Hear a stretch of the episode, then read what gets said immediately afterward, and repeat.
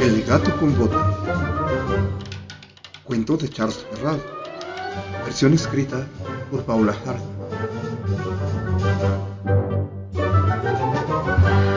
Érase una vez un molinero muy pobre que dejó a sus tres hijos por herencia un molino, un asno y un gato.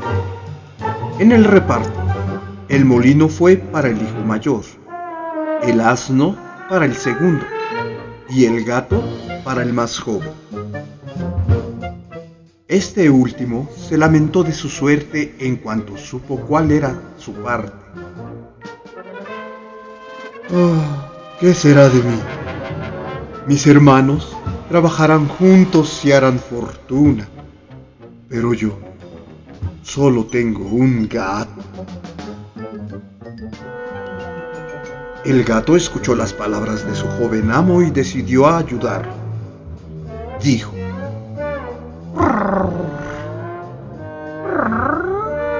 No se preocupe, mi señor. Yo puedo ser más útil y valioso de lo que piensa. Le pido que por favor me regale un saco y un par de botas para andar entre los matorrales. Aunque el joven amo no creyó en las palabras del gato, le dio lo que pedía, pues sabía que él era un animal muy astuto. Poniendo en plan su marcha, el gato reunió algunas zanahorias y se fue al bosque a cazar conejos.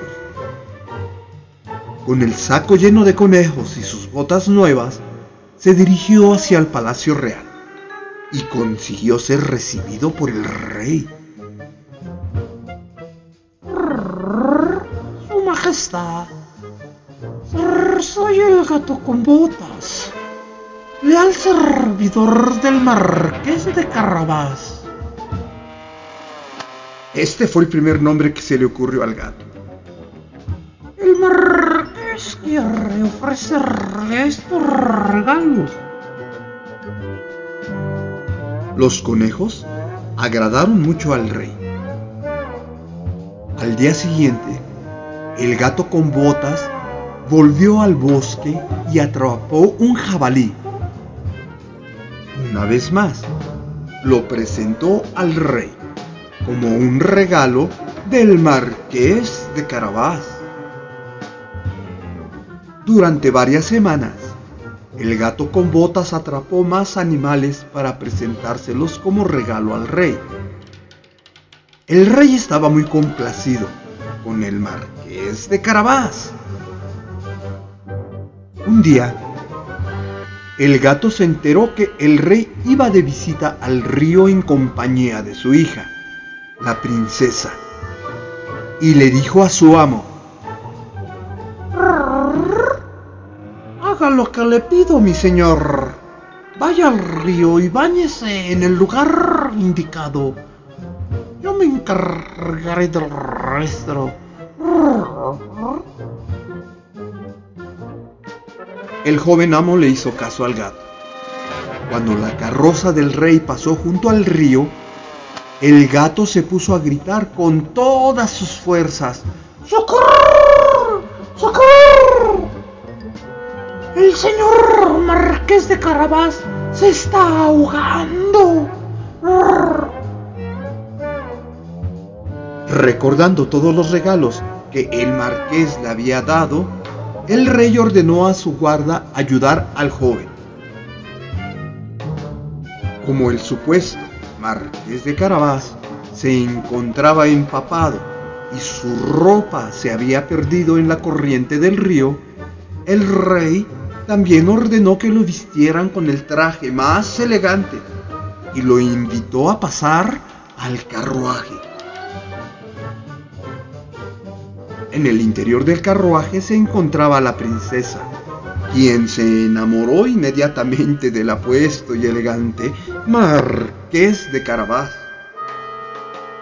El gato, encantado de ver que su plan empezaba a dar resultado, se fue delante de ellos. Al encontrar unos campesinos que cortaban el prado en un enorme terreno, dijo, Señores campesinos, si el rey llegara a preguntarles a quién pertenece estas tierras, deben contestarle que pertenecen al marqués de Carabás. Háganlo y recibirán una gran recompensa. Cuando el rey se detuvo a preguntar, los campesinos contestaron al unísono. Su Majestad, estas tierras son de mi señor, el marqués de Carabás.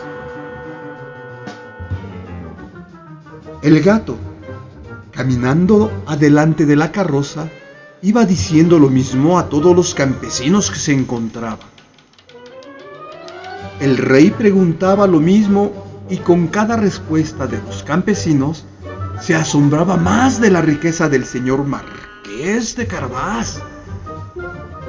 Finalmente, el ingenioso gato llegó hasta el más majestuoso castillo que tenía por dueño y señor a un horripilante y malvado ogro. De hecho, todas las tierras por las que había pasado el rey pertenecían a este castillo. El gato sabía muy bien quién era el ogro y pidió hablar con él.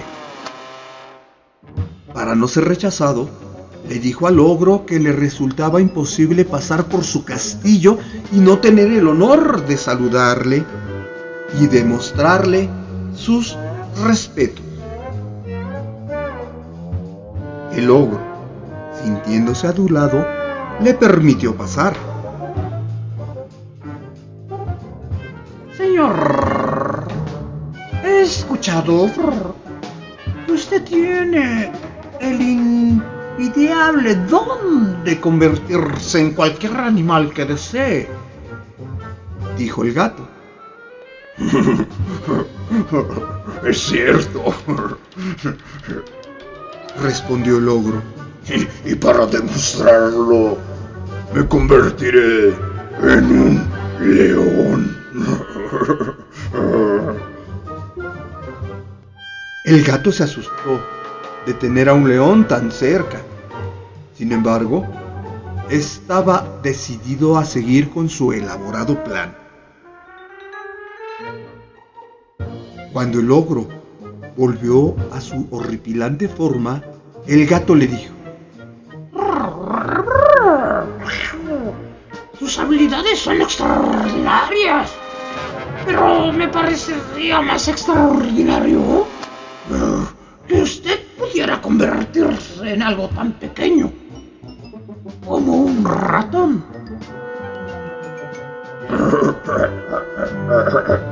Claro que sí puedo, respondió el ogro un tanto molesto. Cuando el ogro se convirtió en ratón, el gato lo atrapó de un solo zarpazo y se lo comió. Al escuchar que se acercaba el carruaje, el gato corrió hacia las puertas del castillo para darle la bienvenida al rey. Bienvenido al castillo del señor Marqués de Carabás.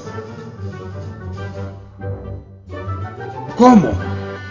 ¿Señor Marqués de Carabás? exclamó el rey. También este castillo le pertenece. El rey, deslumbrado por la enorme fortuna del marqués de Carabás, dio su consentimiento para que se casara con la princesa. Aquel joven que antes fue pobre se había convertido en un príncipe gracias a la astucia del gato. El joven nunca olvidó los favores del gato con botas y lo recompensó con una capa, un sombrero y un par de botas nuevas.